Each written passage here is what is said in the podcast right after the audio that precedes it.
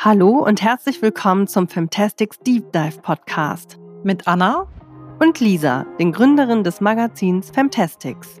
Wie wollen wir leben, arbeiten, lieben, fühlen?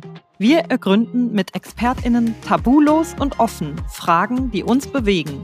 Und geben Impulse für Haltung, positive Veränderung und Lebensgestaltung.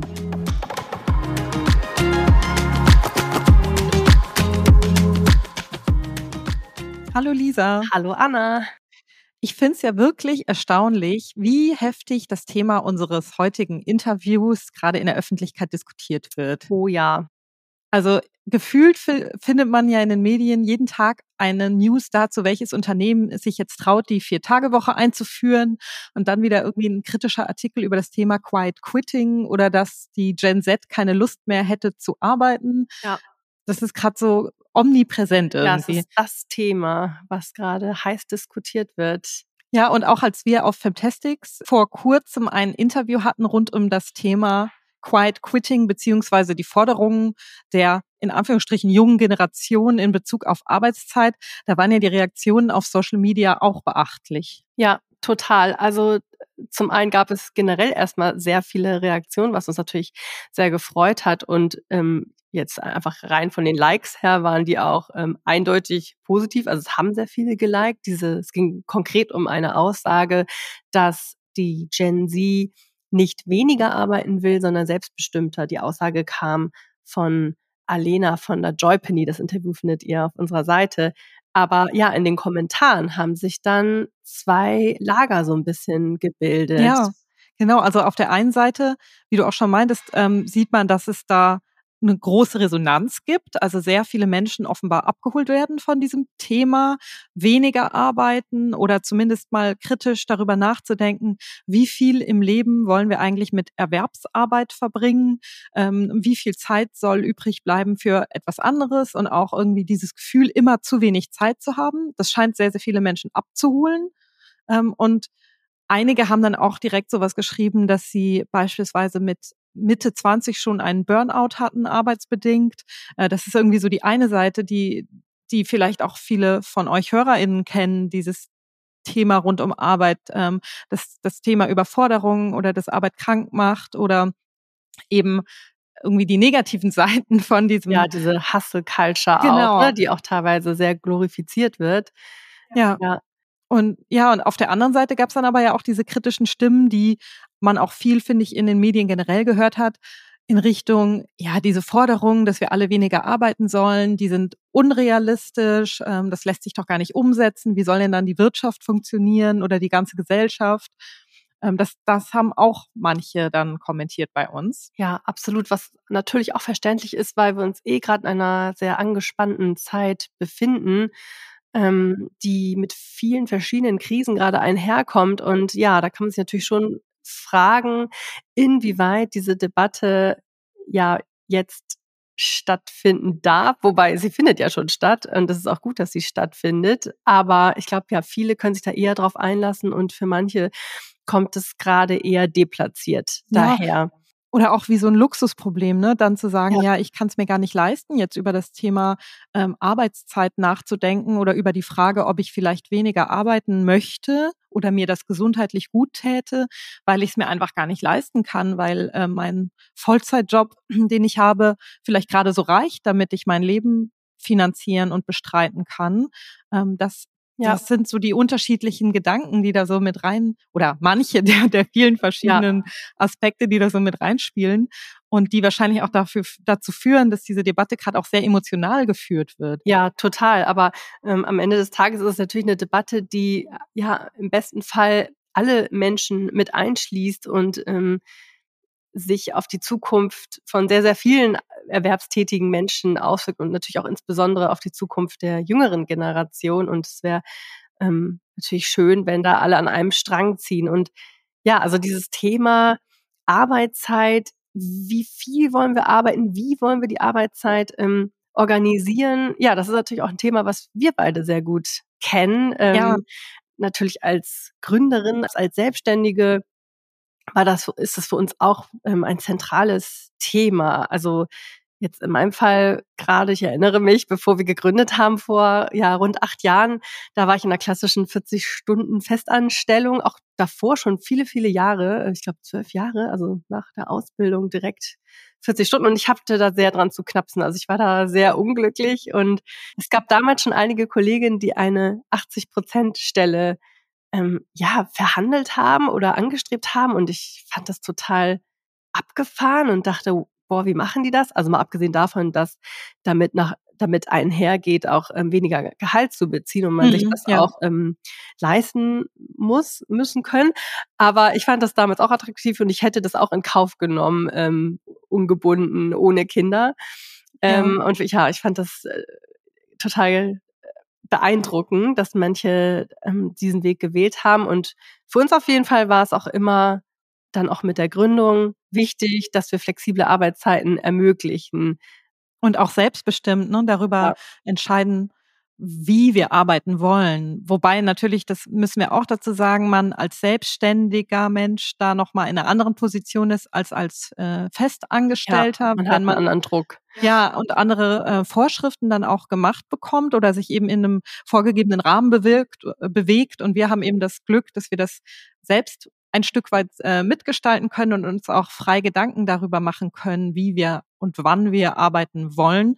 Ähm, als Selbstständiger habe ich manchmal das Gefühl, ähm, dass ich zwar diese Freiheit theoretisch habe, äh, vielleicht auch mich für weniger Arbeit zu entscheiden, dass man dann aber doch einfach sehr viel zu tun hat und so ein bisschen äh, selbst und ständig arbeitet. Ähm, ja, bei uns ist eher das Thema Grenzen setzen dann, äh, ne, genau, ne, was, ja. was da auch wichtig ist. Es ist einfach ein Thema, mit dem wir uns auch viel auseinandersetzen, in, im Guten wie im Schlechten. Ja. Und dass wir selber persönlich sehr, sehr spannend finden und ähm, eben auch in unserem Umfeld oder in der Gesellschaft insgesamt gerade sehr wichtig finden. Ja, absolut, genau. Und eine, die sich auch sehr, sehr intensiv mit diesem Thema beschäftigt hat, ist die Autorin Theresa Bücker.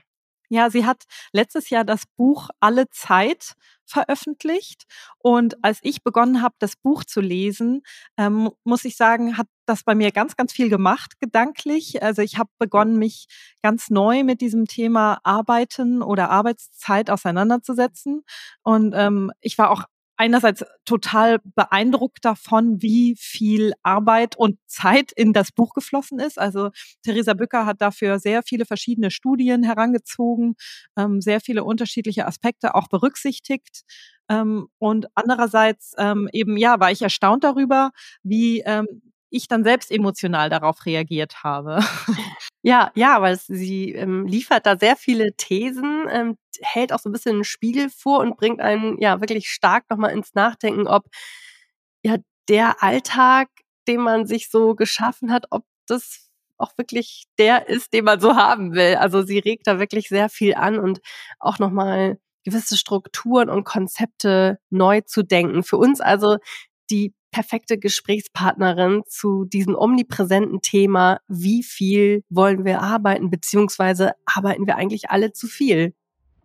Theresa behandelt in ihrem Buch sehr viele unterschiedliche Themenbereiche rund um Zeit. Da geht es auch um Care-Arbeit, also um das Thema Pflege beziehungsweise Kinderbetreuung. Es geht um soziale Gerechtigkeit und um die Frage, wie wollen wir als Gesellschaft mit Zeit umgehen ja, wir wünschen euch viel Spaß jetzt mit unserem intensiven Gespräch. Wir können schon mal sagen, es geht wirklich sehr, sehr, sehr in die Tiefe. Aber es ist natürlich auch ultra spannend. Viel Spaß.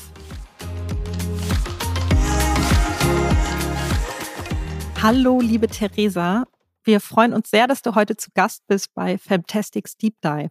Aktuell wird in den Medien und der Öffentlichkeit eine Debatte um Begriffe wie Quiet Quitting also den Dienst nach Vorschrift, ohne Überstunden und ohne die extra Meile zu gehen, sowie auch um die als arrogant und undankbar betitelte junge Gen Z, die fordert, weniger zu arbeiten, geführt. Gleichzeitig befinden wir uns in wirtschaftlich angespannten Zeiten, in denen für viele Menschen das Geld immer knapper wird, auch für Menschen, die finanzielle Probleme bislang eher nicht kannten und für die ist es gerade keine Option, weniger zu arbeiten und dadurch weniger zu verdienen.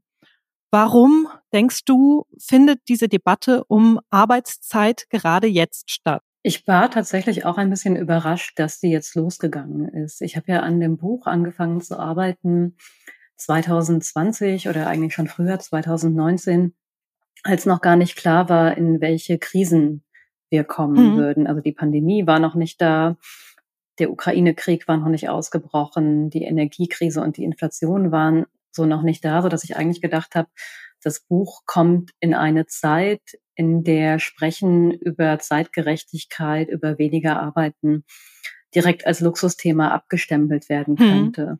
Jetzt ist interessanterweise fast so ein bisschen das Gegenteil passiert, weil diese Debatte in den letzten Wochen, Monaten immer stärker geworden ist und das Thema weniger und anders zu arbeiten gerade trotz Krise sehr präsent ist. Und ich würde sagen, das greift ineinander. Also die Krisen, die wir sehr direkt erleben, da gehört sicherlich auch die Klimakrise nochmal dazu, die lassen viele Menschen nochmal anders über ihr Leben nachdenken und wie sie leben möchten und welchen Raum und welchen Platz auch Erwerbsarbeit in diesem Leben einnimmt. Ja. Und deswegen ist das auch ein Thema, was gerade viele umtreibt und in, in den Konflikt bringt oder ins Nachdenken darüber, was brauche ich jetzt ganz konkret an, ähm, an Geld, das ich über Arbeit bekomme, aber wie greift das mit meinem Leben insgesamt zusammen? Und ich, also ich bin total, ich bin irgendwie froh, dass das Thema trotz all dieser Krisen losgegangen ist, weil für mich hängt das auch unmittelbar miteinander zusammen und Zeit zu haben für ganz unterschiedliche Dinge ist überhaupt kein Thema, was man nur verhandeln dürfte, wenn gerade keine Krise ist, sondern ähm, da diese da, wie wir mit Zeit umgehen, Teil dieser Krise ist, muss es eigentlich aus meiner Sicht nebeneinander verhandelt werden. Mhm. Du hast ja jetzt gerade die Motive der jungen Generation schon so ein bisschen angesprochen. Also klar, da ist irgendwie die Sehnsucht ähm, nach mehr Freizeit oder die Zeit anders aufzuteilen. Nun nimmt man ja aber auch wahr, dass dann gerade wiederum ältere Menschen diese Forderung schwierig finden ähm, und sich da so angegriffen fühlen und ja, das teilweise schon so ein bisschen verhöhnen. Also auch wir haben dazu schon was auf Fantastics gemacht und haben sehr starke Reaktionen dazu bekommen. Was glaubst du, was stört denn insbesondere, sagen wir mal, ältere Menschen an dieser Forderung der jungen Generation, weniger zu arbeiten? Also zum einen wird ja gerade sehr stark vorgeschoben, dass weniger zu arbeiten überhaupt nicht möglich sei aufgrund des Fachkräftemangels. Wenn man da tiefer einsteigt, ist das aus meiner Sicht nicht so. Aber ich würde genau das sagen, was du gerade auch angerissen hast. Ältere Menschen, die fühlen sich wirklich angegriffen in ihren Werten und in ihren Lebensmodellen, weil die Jüngeren ihnen gerade eigentlich einen Spiegel vorhalten, was sie an, an ihren Lebensmodellen problematisch finden, was sie vielleicht auch beobachtet haben an ihren eigenen Eltern und deswegen eigentlich einen anderen Lebensentwurf leben möchten. Und ich glaube, das ist der Kern dieser Debatte, dass einige VertreterInnen der älteren Generation sich wirklich selbst in Frage gestellt fühlen und, und sich angegriffen fühlen, aber auch ins Nachdenken kommen, warum trauen sich jetzt die Jüngeren ein anderes Leben einzufordern oder beginnen sogar schon direkt das zu leben. Also ich denke, die fühlen sich teilweise getroffen und auch emotional berührt. Und ich hoffe, dass wir vielleicht über, über diese emotionale Ebene und über die eigenen Werte in Frage gestellt bekommen, dann auch irgendwann in eine konstruktive Debatte kommen und vielleicht sogar auch Solidarität und Unterstützung aus den älteren Generationen kommt, weil sie sagen, ja, eigentlich habt ihr recht und wie wir gelebt haben, war nicht immer ideal und wir bereuen da auch einiges. Ja, absolut. Also das ist auch gerade so ein bisschen meine Sorge, dass sich da so gewisse Fronten gerade bilden und verhärten. Und genau, schöner wäre ja, ähm, wenn man solidarisch ähm, da vorgeht und gemeinsam Lösungen erarbeitet, auch gerade dann eben im Arbeitsalltag, wo ja natürlich verschiedene Generationen aufeinandertreffen.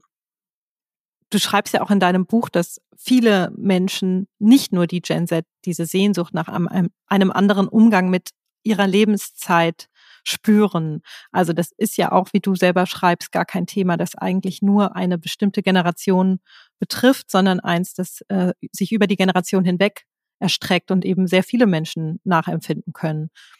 Und ähm, da, da finde ich es einfach auch interessant, dass sich da trotzdem so eine Debatte entwickelt zwischen, vermeintlich zwischen den Generationen. Ich würde auch sagen, die Debatte geht gerade erst los und in den ganzen Generationen dazwischen gibt es ja auch schon genug Leute, die einen anderen Umgang mit Arbeitszeit praktizieren, die aber in der Öffentlichkeit nicht so in Erscheinung getreten sind. Das habe ich gemerkt, als ich mich so ein bisschen in die Zahlen reingearbeitet habe. Wer arbeitet eigentlich Teilzeit und warum? Mhm. Weil in feministischen Diskursen Teilzeit ja regelrecht ein schlechtes Image hat und mhm. mit weniger Selbstbestimmung verbunden ist, für Frauen ganz stark als Risiko ausgelegt wird und ich sogar auch an mir selber festgestellt habe, dass ich lange Zeit ein bisschen abschätzig auf, auf andere geblickt habe, die in Teilzeit arbeiten und das nicht verstanden habe. Jetzt ist es aber so, dass es tatsächlich auch schon genug Menschen gibt, die in Teilzeit arbeiten, nicht weil sie es mit der Familie nicht anders hinbekommen würden, sondern wirklich aus, ähm, ja, aus Selbstbestimmung heraus und weil sie für sich festgestellt haben, sie brauchen diese Zeit für andere Lebensbereiche, die sehr, sehr relevant für sie ist. Und wir aber über diesen Teil der Menschen, die schon länger in Teilzeit arbeiten, weil sie es wollen, nicht weil es notwendig ist oder weil sie da, dazu gedrängt werden, dass wir denen in den letzten Jahren und Jahrzehnten kaum Aufmerksamkeit geschenkt haben, obwohl wir von denen wahrscheinlich auch schon was hätten lernen können. Natürlich ist es eng damit verbunden, ob das Geld dann fürs Leben reicht und eben nicht viele Menschen überhaupt in der Situation sind, sich von einem Teilzeitgehalt finanzieren zu können. Aber es gibt eben sehr unterschiedliche Motivationen für Teilzeit und da lohnt es sich mal ein bisschen reinzugucken und auch die Vielfalt darzustellen. Absolut. Diese Fragestellung haben wir uns auch äh, notiert. Äh, das fanden wir auch sehr spannend, den Abschnitt in deinem äh, Buch. Ähm, genau, es hat einen schlechten Ruf, Teilzeit und ne, die neuen Zahlen, die wir gerade auch wieder bekommen haben mit ähm, drohenden Altersarmut bei Millionen von Frauen, gerade im Hinblick darauf, ähm, war die Frage, wie müssen sich Strukturen denn noch ändern, beziehungsweise welchen Wandel bräuchte es, damit Teilzeit neu konnotiert attraktiv und attraktiver wird? Ich denke, dass das geht vor allem dann, ähm, wenn wir, wenn wir nicht mehr zwischen Teilzeit und Vollzeit unterscheiden, weil, weil das der Knackpunkt ist. Es ist ja sowieso nicht, ähm, nicht wirklich festgelegt, wo beginnt jetzt eigentlich Vollzeit, wo endet Teilzeit. Wir haben ja so Begriffe wie kurze Vollzeit, lange Teilzeit. Und ähm, wir, wir werten es aber ganz stark. Also mit Teilzeit ist gerade eher was Negatives verbunden oder dass es auch nur ein halber Job sei. Mit Vollzeit verbinden wir, dass da die Menschen arbeiten, die wirklich was erreichen wollen, die sich reinknien, die ambitioniert sind. Und wenn man länger darüber nachdenkt, dann erkennt man eigentlich, dass es nicht miteinander in Verbindung stehen muss und man auch 20, 25 Stunden die Woche arbeiten kann und hervorragend sein kann in dem, was man ist, während andere, die jetzt vielleicht gerade auch das Quiet Quitting oder der deutsche Begriff, den es ja auch schon sehr lange gibt, der heißt ja innere Kündigung, mhm. dass die auch 40 Stunden im Büro absitzen können und das überhaupt nichts mit der Qualität der Arbeit zu, zu tun haben muss. Deswegen ähm, glaube ich, dass die Unterscheidung unserer Arbeit in wie lang arbeitet jemand und was leitet man daraus ab, das müssen wir aufgeben und eher gucken, was ist denn ein Maß an Arbeitszeit, was anderen Bereichen des Lebens noch genug übrig lässt und wie könnte das unsere Gesellschaft verändern. Weil was man gesellschaftlich feststellen kann und was eben auch gut belegt ist, ist, dass Zeitdruck, Zeitnot immer verbreiteter wird und ganz viele Menschen trifft. Es trifft eben nicht nur Menschen, die sich um Kinder und Angehörige kümmern, sondern ja auch schon ganz, ganz normale Berufstätige, Menschen, die gerade in den Job einsteigen und merken, was das für ein Wechsel ist, aus der Ausbildung heraus in einen Vollzeitjob zu gehen. Und es gibt dieses Zitat von Frigga Haug, was ich einem der Kapitel vorangestellt habe, die, die sagt, Vollzeit sei ja schon eigentlich ein, ein, unmöglicher Begriff, weil Vollzeit, sagt sie, das ist ja alle Zeit, die ich habe. Mhm. Und das wird eben von vielen Menschen auch so empfunden, dass neben ihrer Berufstätigkeit viel zu wenig übrig bleibt und ähm, sie das aber eigentlich brauchen, um sich wohlzufühlen und in der Art und Weise, wie sie Arbeit mit dem Leben vereinbaren können, sie nicht glücklich sind und teilweise eben auch krank werden. Du schreibst äh, wahrscheinlich auch deshalb in deinem Buch, wer die gesamte Gesellschaft und ihr Wohlergehen im Blick hat, muss ein Ende der 40-Stunden-Woche fordern.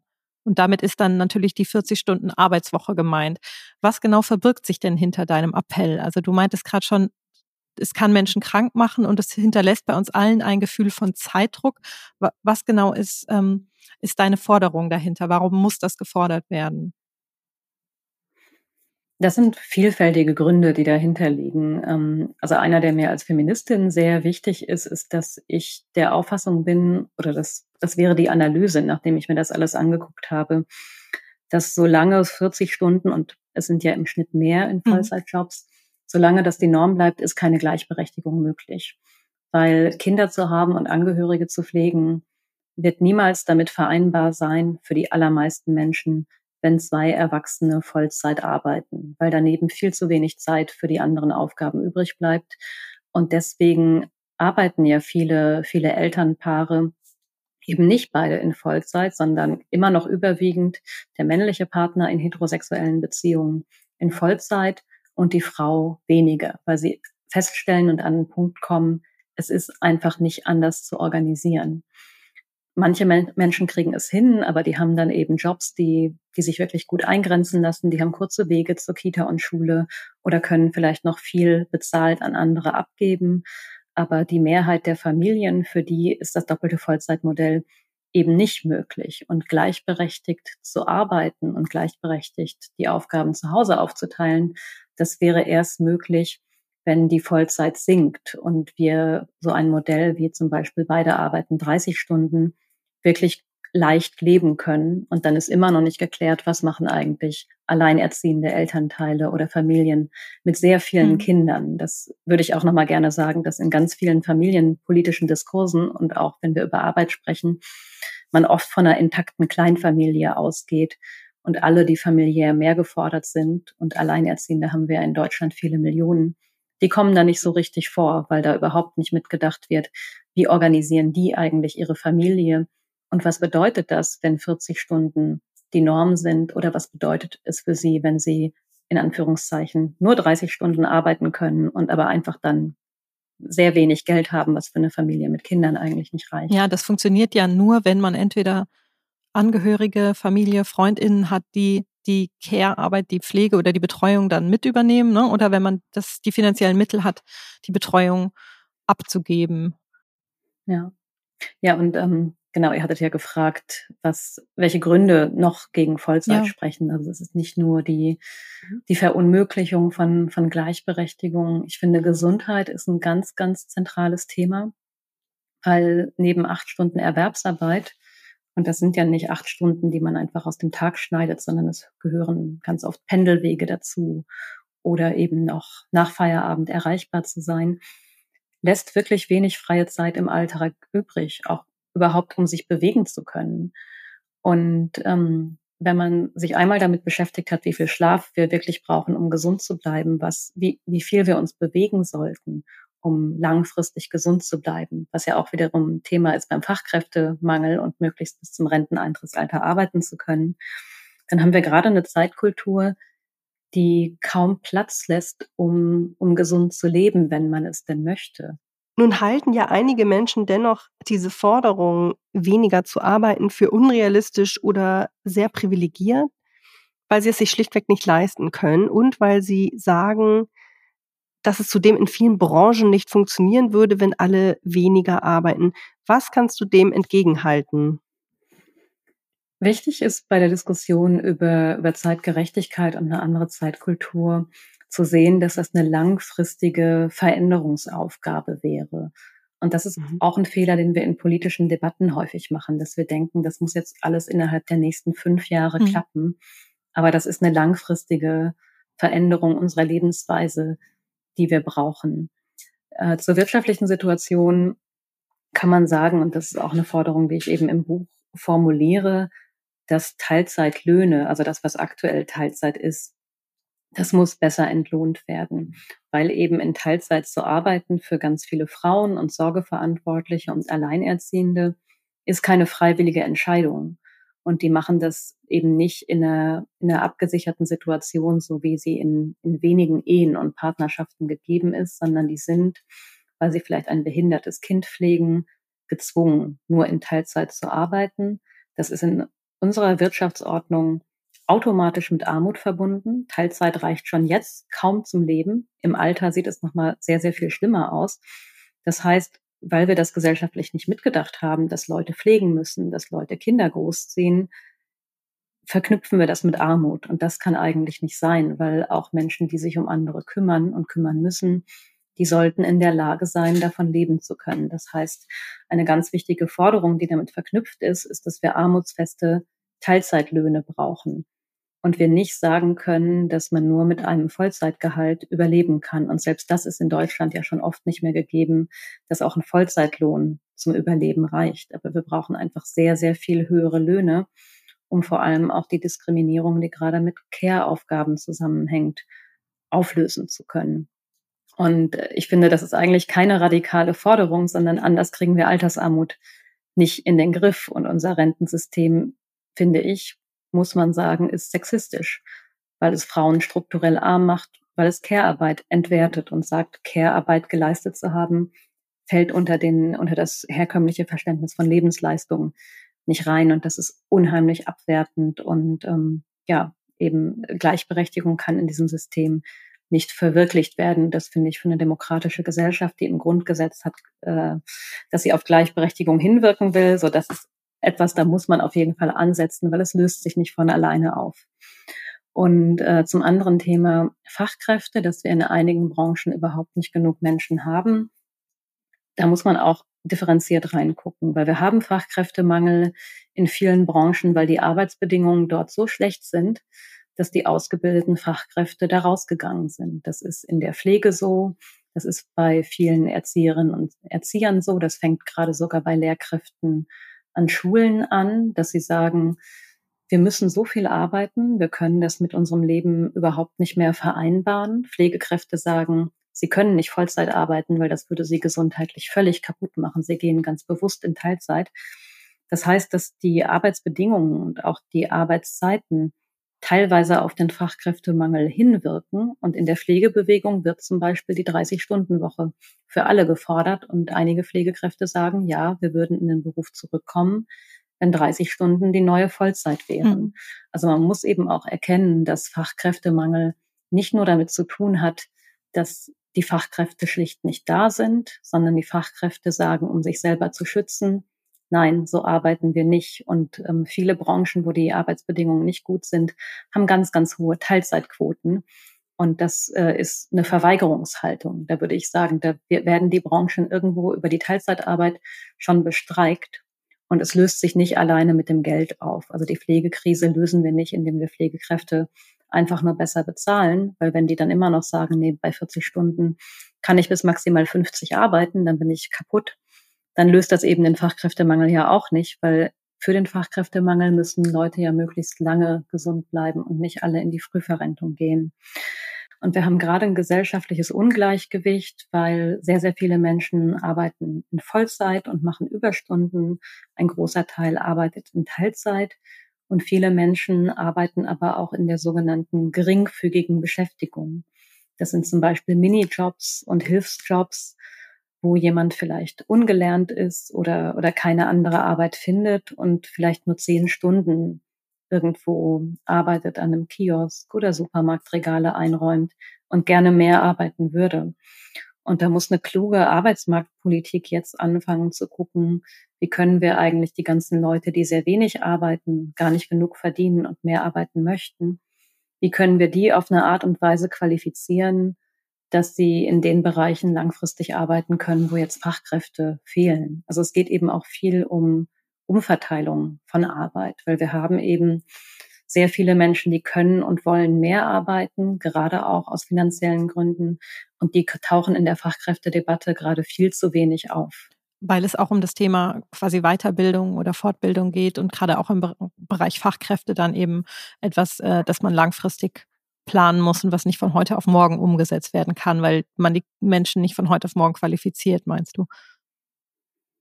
Ja, und das ist natürlich eine sehr, sehr herausfordernde Aufgabe zu gucken, wie können wir eigentlich Menschen qualifizieren oder eben auch zu sagen, die Branchen, in denen gerade Menschen arbeiten, die werden nicht überleben oder die müssen eben aus Klimaschutzgründen zurückgefahren werden, weil es eben politisch auch sehr unbeliebt ist zu sagen, ihr müsst noch mal was Neues machen. Ihr werdet in euren alten Jobs nicht mehr arbeiten können.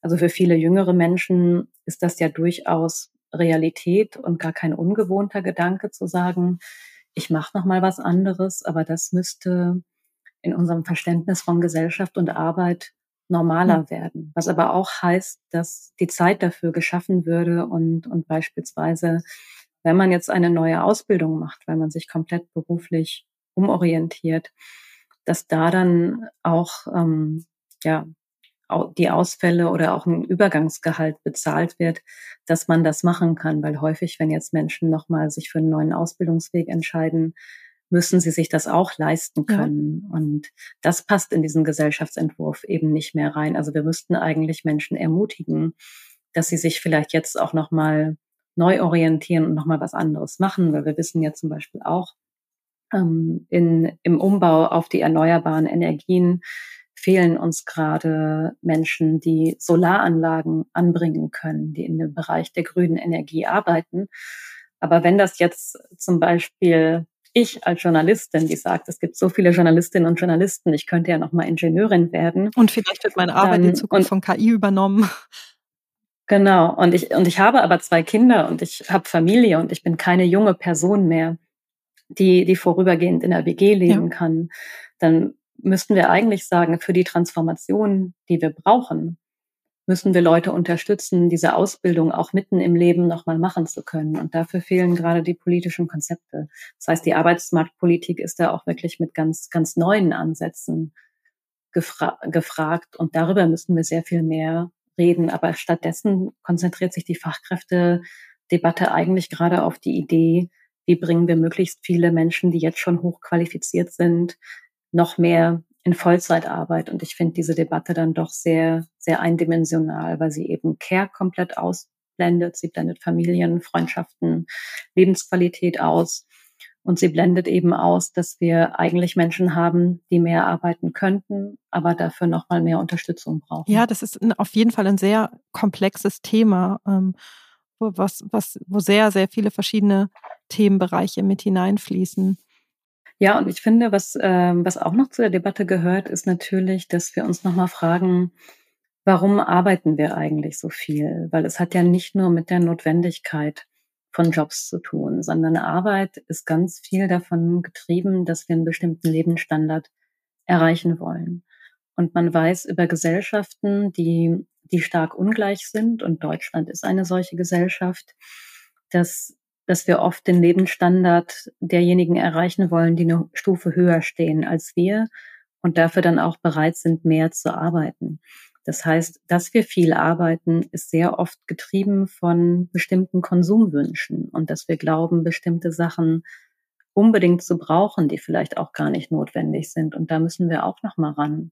Gerade auch, wenn wir umweltschonender leben und arbeiten wollen, dass wir uns fragen oder auch noch mal neu deuten, was bedeutet eigentlich Wohlstand für uns? Ist das wirklich das Eigenheim? Ist das oft in Urlaub fahren zu können? Oder könnte ein gutes Leben nicht eben auch bedeuten, ein bisschen weniger zu arbeiten, aber viel mehr Zeit mit Freundinnen und Freunden zu verbringen?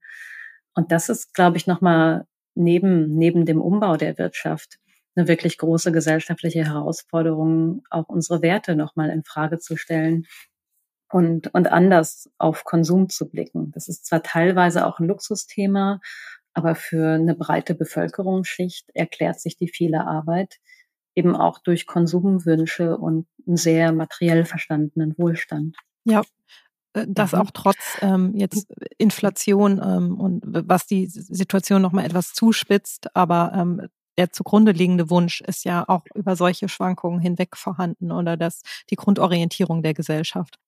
Ja, gleichzeitig, du hast es schon angesprochen, auch das Stichwort Umverteilung der Arbeit. Ähm, und es gibt ja so etwas wie die kollektive Traumarbeitszeit laut Umfragen. Das haben wir deinem Buch entnommen. Das wäre so die 30-Stunden-Woche. Und du sagst, das ist ja auch gar nicht so utopisch. Also zum einen können sich das eben schon viele Menschen durchaus vorstellen. Und zum anderen könnte dies für alle gelingen, indem eben eine Umverteilung stattfinden würde. Wie genau ließe sich das realisieren? Ich finde, sehr plastisch kann man das ja schon alleine an, an Paarfamilien oder an Paaren beobachten, wo wir eben sehr oft die Konstellation haben, dass ein Partner, sehr häufig der männliche Partner, Vollzeit arbeitet und seine Partnerin nicht. Und sehr, sehr wenige Familien und Paare leben das Modell, dass beide 30 Stunden arbeiten. Und das könnte man ja fast als gesellschaftliches Experiment mal ausprobieren. Was passiert eigentlich, wenn in sehr, sehr vielen oder in allen Familien, allen Partnerschaften die Partner ähnlich viel arbeiten? Das würde ja in der Tendenz vor allem für Männer bedeuten, dass sie ihre Arbeitszeiten verringern und für Frauen vielleicht bedeuten, dass sie ihre Arbeitszeiten etwas erhöhen. Aber an der Stelle sieht man, dass in Familien gleich viele Stunden gearbeitet werden könnten, wenn es ein bisschen anders verteilt ist. Und das kann man dann für eine Gesellschaft durchdenken. Wie könnte das eigentlich passieren, dass wir alle ähnlich viel arbeiten und daneben aber auch noch genug Zeit für andere Sachen und fürs Leben haben. Und da ist gesellschaftlich, glaube ich, viel, viel Potenzial, das auch nochmal neu zu denken, weil es natürlich auch ältere Menschen gibt, die wirklich noch fit sind und gerne weiterarbeiten würden und wir trotz Fachkräftemangel aber immer noch eine eklatante Altersdiskriminierung auch haben und Menschen, die, die vielleicht Ende 50 sind, auch gar keinen Job mehr finden, in dem sie ausgebildet sind und arbeiten könnten. Deswegen würde ich Fachkräftemangel auch immer gerne nochmal mit Diskriminierung zusammendenken und schauen, wer wird denn eigentlich gerade in der Arbeitswelt diskriminiert, findet überhaupt keine Jobs und steht dem Arbeitsmarkt aber theoretisch zur Verfügung. Also was mich wirklich hm. ärgert an dieser Debatte, ist, dass sie so unglaublich eindimensional geführt wird und wir hm. sehr viel weiter gucken könnten, wo sind denn Menschen, die unheimlich viel auch dem Arbeitsmarkt zur Verfügung stellen würden, wenn man sie denn lief, ließe. Auch so ein Thema Anerkennung der Abschlüsse von Geflüchteten oder wie schnell die überhaupt hier in den mhm. Arbeitsmarkt einsteigen können. Also es gibt so, so super viele Bereiche, in denen man sehr konkret einsteigen und viel verbessern kann, statt die Menschen, die jetzt in Vollzeit arbeiten, mit noch mehr Überstunden zuzufrachten. Ja. Und damit zusammenhängt ja auch die Frage, wie wir arbeiten und wo wir arbeiten. Das ganze Thema Remote Work oder Homeoffice Arbeit galt jetzt so über die letzten Jahre als fast schon Allheilmittel für eine bessere Vereinbarkeit, bessere Flexibilität und mehr Zeit durch beispielsweise fehlende Pendelwege zwischen dem Zuhause und der Arbeitsstätte. Aber mal abgesehen davon, dass das nur in wenigen Berufen überhaupt umsetzbar ist und ein sehr privilegiertes Modell ist, warum ist deiner Erfahrung nach oder deines Wissens nach flexiblere Arbeit auch nicht die Lösung dieser Probleme, die du angesprochen hast? Also wie bei fast allen Bereichen ist es auch da komplex. Mobil arbeiten zu können und flexibel arbeiten zu können, wird zu Recht von vielen Menschen als positiv erlebt, weil es ein Zugewinn von, von Autonomie ist und weil es vieles einfacher macht. Die meisten Menschen haben ja an irgendeinem Tag der Woche mal etwas, für das sie zu Hause sein müssen, sei es, dass der Strom abgelesen wird oder eine Waschmaschine geliefert wird oder man leichter dann einen Arztbesuch an dem Tag integrieren kann. Das sind auf jeden Fall die positiven Seiten daran, auch mal von zu Hause aus arbeiten zu können. Ähm, wobei, wie du ja auch gerade gesagt hast, es ist überhaupt nicht für alle Menschen möglich. Deswegen müsste man auch an der Stelle darüber nachdenken und diejenigen, die mobil arbeiten können, sind häufig die gut ausgebildeten, die auch schon ein gutes Einkommen haben. Wie verteilen wir eigentlich diese Selbstbestimmung hm. unter allen Beschäftigten? gleichmäßig? Also wie erlauben wir Menschen, die einen festen Arbeitsort haben, dass sie leichter auch mal den Vorsorgetermin bei ihrer Ärztin wahrnehmen können? Das, ähm, das müsste da erstmal noch integriert werden. Und dann ist es aber so bei mobilen und flexiblen Arbeiten, dass man in ersten Studien gesehen hat, dass dort häufiger Überstunden gemacht werden. Und ich glaube, das hängt mit unserem Blick auf Arbeit auch zusammen, dass in dem Moment, wo wir eine Verbesserung bekommen, weil im Homeoffice die Arbeitswege wegfallen und man dann mehr Zeit hat, dass viele dann sagen, ach, jetzt habe ich die Stunde Wegzeit gespart, jetzt kann ich ja auch noch eine Stunde länger arbeiten. Das heißt, wir, wir nutzen diese Stunde nicht als freie Zeit, sondern haben das Gefühl, wir sind dem Arbeitgeber etwas schuldig und machen dann mehr Überstunden. Im Homeoffice fallen auch häufig die Pausen weg, was ich auch sehr logisch finde, weil wenn man alleine im Homeoffice ist, dann macht man natürlich anders Mittagspause, als wenn man KollegInnen vor Ort hat.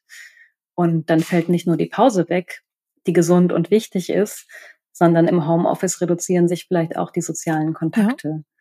Also darauf muss man nochmal schauen, was könnten die negativen Aspekte von Homeoffice und mobilen Arbeiten sein. Und es gibt eben schon eine Studien, einige Studien in dem Bereich, die das auch zeigen. Wie Jan Böhmermann da zu Beginn der Corona-Pandemie gesagt hat, ist, ähm, sein Gefühl war nicht, er arbeitet zu Hause, sondern sein Gefühl war, er wohnt jetzt quasi auf der Arbeit, weil die Arbeit das komplette Leben ja. einnimmt durch das Homeoffice. Genau, und aber man, man kann natürlich Effekte messen und dann, dann können gute Arbeitgeber, und wir wissen überall da, wo Betriebsräte aktiv sind, fühlen die Leute sich wohler im Homeoffice, weil es bestimmte Regelungen gibt und weil diese Dinge thematisiert worden sind. Das heißt, ich darf als Chefin oder Chef nicht erwarten, dass meine Angestellten gut damit umgehen können, sondern ich muss schauen, dass sie bestimmte Dinge wissen und dass sie sich, wenn sie mobil arbeiten, so organisieren können, dass es ihnen nicht schadet. Und dann haben wir ja leider in unserer Gesellschaft noch eine geschlechtsspezifische Sozialisierung. Und was man eben auch sehen kann, ist, wenn, wenn Frauen zu Hause arbeiten, dann fangen sie leider auch oft an, mehr Hausarbeit zu übernehmen und sich nochmal mehr, wenn sie Kinder haben, um die Kinder zu kümmern. Weil dieses Pflichtbewusstsein, diese Aufgaben zu übernehmen, das ist so eng mit dem eigenen Zuhause und der Wohnung und der Geschlechtersozialisation gekoppelt, dass wenn eine Frau zu Hause arbeitet, also natürlich nur im Schnitt, aber die fühlt sich dann fast gezwungen, auch noch Hausarbeit zu machen. Frauen können offenbar im Homeoffice ein bisschen weniger gut abschalten. Sie versuchen also beides mehr. Man sieht es ja auch die ganze Zeit. Ne? Ja. Also mein Arbeitsplatz ist so direkt neben der Küche, wo ich dann die ganze Zeit auf das Geschirr schaue. Das mhm. ist natürlich schwer auszublenden. Genau, und das können leider Männer in der Tendenz ein bisschen besser. Ja. Und deswegen muss man beim Homeoffice, gerade wenn man in, heterosexuellen Paarbeziehungen lebt, nochmal auch ganz bewusst reflektieren, was hat das jetzt eigentlich für einen Einfluss und ähm, wirft uns das in unserer Gleichberechtigung vielleicht etwas zurück. Und dann ist es, ähm, du hattest ja noch nach flexiblem Arbeiten gefragt. Das wird äh, in, im Diskurs über Vereinbarkeit häufig als Zugewinn erlebt. Ich kann das aber aus ganz persönlicher Erfahrung betrachten. So ja, als, als ich noch festangestellt gearbeitet habe und flexibel, das war erstmal toll weil das ist auch einige Jahre her, da konnte man das noch nicht mhm. überall. Und ich konnte mein Kind aus der Kita abholen, aber ich musste eben abends weiterarbeiten. Und das hat zum einen den Effekt, dass man dann oft nicht abschalten kann. Man ist überhaupt nicht ganz beim Kind, weil man weiß, eine Kollegin braucht noch eine Antwort auf etwas. Ich muss abends auf jeden Fall noch etwas fertig machen, weil das muss morgen, morgens vorliegen. Und das heißt, dass das Abschalten von der Arbeit nicht richtig gelingt. Und das erhöht eben nachweislich auch das Risiko für psychische Erkrankungen, für Depressionen, für Angst, Angstgefühle.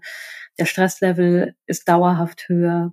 Und was bei mir passiert ist und was eben viele andere Eltern auch berichten, ist, dass ich einfach abends sehr, sehr lange noch am Laptop saß und viel zu wenig geschlafen habe und mich das auch auf die Dauer erschöpft hat. Also das flexible Arbeiten ist ja keine zeitliche Entlastung. Es verschiebt die Arbeitszeit eben nur.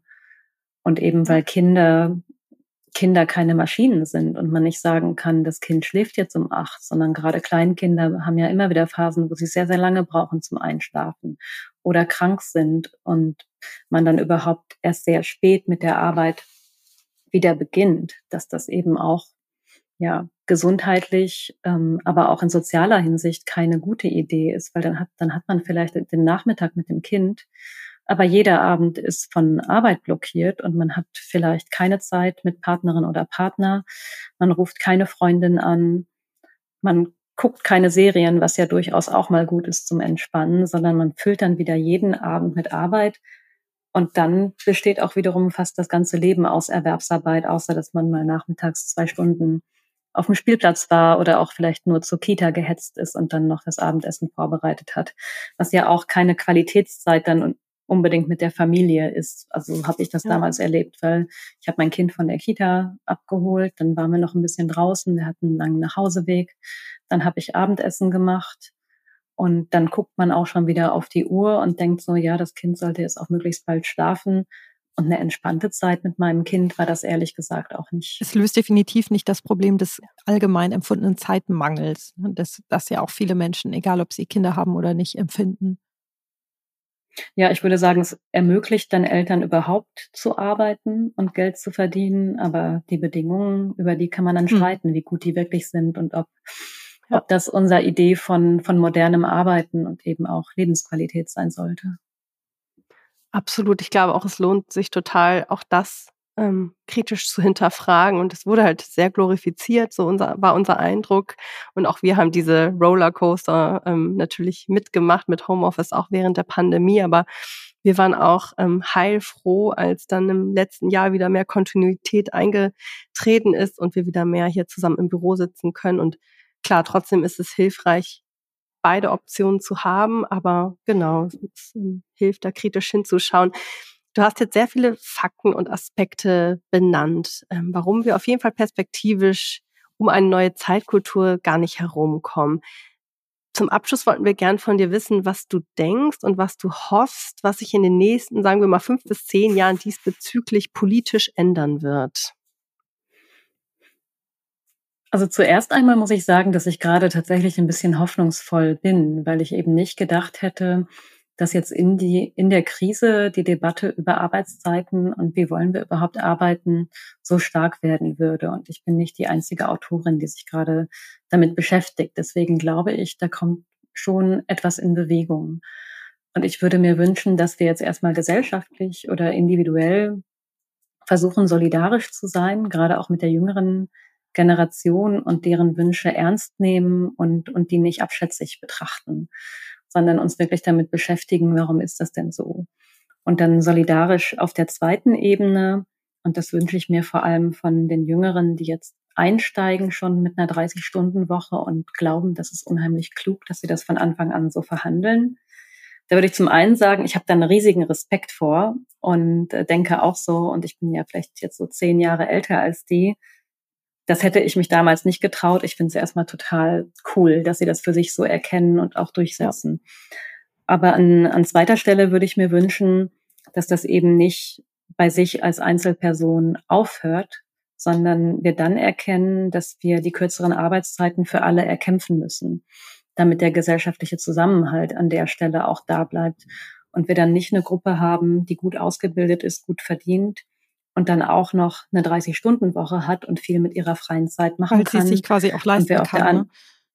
Weil sie es sich leisten können und wir auf der anderen Seite dann Menschen haben, die wegen der niedrigen Einkommen und, und weil alles teurer wird, vielleicht sogar noch mal viel länger als 40 Stunden arbeiten müssen. Also ich finde, wir müssen Arbeitszeiten und Arbeitsbedingungen wieder stärker als politischen Kampf begreifen und alle Verbesserungen, die wir in der Arbeitswelt bekommen haben in den letzten Jahrzehnten, die sind von Gewerkschaften und von sozialen Bewegungen auch erkämpft worden. Die wurden uns nicht von der Politik gekämpft, sondern da haben Menschen sich zusammengefunden und gesagt, wir wollen aber erkämpfen, dass, dass wir den Acht-Stunden-Tag bekommen und dass wir bezahlten Urlaub bekommen und dass wir bezahlte Krankentage bekommen. Das ist eben alles erkämpft worden.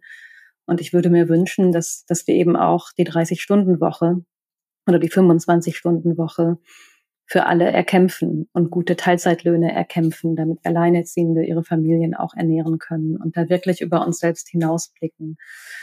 Und ja, also ich denke, das geht. Ich glaube, sehr, sehr viele sind ja gerade unzufrieden, auch mit der ökonomischen Ungleichverteilung. Mhm. Und ich hoffe, dass sich diese Politisierung fortsetzt und dann eben auch vor allem in Solidarität übersetzt. Das wäre meine Hoffnung. Und im aktuellen Koalitionsvertrag steht gerade unter anderem drin, dass die Bundesregierung sich als Ziel gesetzt hat, die Gleichberechtigung von Frauen und Männern innerhalb der nächsten zehn Jahre zu erreichen. Wenn sie das ernst meint, dann müssen auch wirkliche politische Maßnahmen folgen, damit Paarfamilien aus Männern und Frauen sich die unbezahlte und die bezahlte Arbeit auch wirklich fair teilen können. Und da wäre das allererste, dass wirklich auch alle Väter gleich zu Beginn ihrer Kinder länger in Elternzeit gehen. Das könnte man sehr einfach steuern damit, dass die sogenannten Partnermonate hochgesetzt werden. Beim Elterngeld wäre es unheimlich wichtig, dass kleine Einkommen ein höheres Elterngeld bekommen, weil es für Familien mit kleinen Einkommen teilweise wirklich nicht möglich ist, dass sie Eltern Elternzeit nehmen, Elterngeld beziehen, weil es viel zu wenig Geld ist. Das heißt, da ist wieder die, die materielle Umverteilung auch gefragt, damit Elterngeld kein Mittelschichtsphänomen bleibt. Aber da kann man politisch wirklich einiges steuern, um die Väterbeteiligung hochzusetzen. Das ist nämlich ein Mythos, dass das alleine über gesellschaftlichen Wandel passiert. Die Väter haben sich ja auch erst an der Elternzeit beteiligt, als das Elterngeld vor 15 Jahren eingeführt wurde. Das ist ein sehr eindrucksvolles Beispiel, wie viel man politisch machen kann. Ja. Und wenn Politik es eben ernst meint, damit in den nächsten zehn Jahren Gleichberechtigung zu erreichen, dann muss sie dementsprechend auch offen dafür sein, die Arbeitswelt zu verändern und auch ähm, gerade familienpflegende Angehörige bei ihren Care-Aufgaben eben stärker zu unterstützen und das nicht als private Frage eben in die Familien zu schieben und, und zu sagen, das geht uns politisch und gesellschaftlich nichts an, weil es geht uns alle an, weil ohne, ohne dass Care-Arbeit geleistet wird, ohne dass Kinder geboren und ältere Menschen gepflegt würden, würden wir als Gesellschaft ja überhaupt nicht bestehen. Das heißt, es gibt eigentlich kaum etwas, das so politisch ist, wie, wie wir uns umeinander kümmern. Ja, das äh, steckt ja auch im Titel deines ja. Buchs drin, eine Frage von Macht und Freiheit. Ähm, und äh, ja, es ist tatsächlich, ähm, finde ich, wahnsinnig, wie, wie ich eingangs gesagt habe, wahnsinnig beeindruckend, wie, äh, wie viele Themen das durchdringt, wenn man anfängt, sich genauer mit dem Thema auseinanderzusetzen. Auf jeden Fall gibst du mit deinem Buch, wie ich finde, sehr viele wichtige Impulse rund um das Thema Zeit, Arbeitszeit, Lebenszeit und Zeitgerechtigkeit. Und äh, ja, vielen, vielen Dank dafür, äh, Theresa, dass du diese ja. Forderungen stellst und dass du in deinem Buch so viel wertvolle Gedanken zusammengefasst oder auch zusammengetragen hast. Äh, und ich persönlich habe da auf jeden Fall sehr, sehr viel für mich mitgenommen. Äh, sehr viele ja, neue Gedanken, die da bei mir angeregt worden sind durch dein Buch. Und ähm, wir hoffen, dass es vielen weiteren Menschen auch noch so geht. Auch wenn sie vielleicht gerade eher widerwillig darüber nachdenken möchten, ob wir alle weniger arbeiten können. Ähm, ja, da können wir das Buch empfehlen, also dein Buch empfehlen, ja. ähm, um da vielleicht einfach neue Denkanstöße zu bekommen. Vielen Dank. Vielen lieben Dank. Ja, vielen Dank euch. Wir hoffen, unser Gespräch mit Theresa hat euch gefallen und euch inspiriert. Wenn ihr tiefer in dieses Thema eintauchen wollt, dann empfehlen wir euch, ihr Buch Alle Zeit zu lesen. Und wenn euch unser Podcast gefällt, was wir natürlich hoffen, dann abonniert ihn doch bitte und empfehlt ihn sehr, sehr gerne weiter. Wenn ihr Fragen oder Anmerkungen an uns habt, dann könnt ihr uns auch gerne eine E-Mail schicken an podcast@fantastics.com. Und wir freuen uns natürlich auch, wenn ihr auf unserer Webseite www.femtastics.com vorbeischaut. Vielen lieben Dank fürs Zuhören.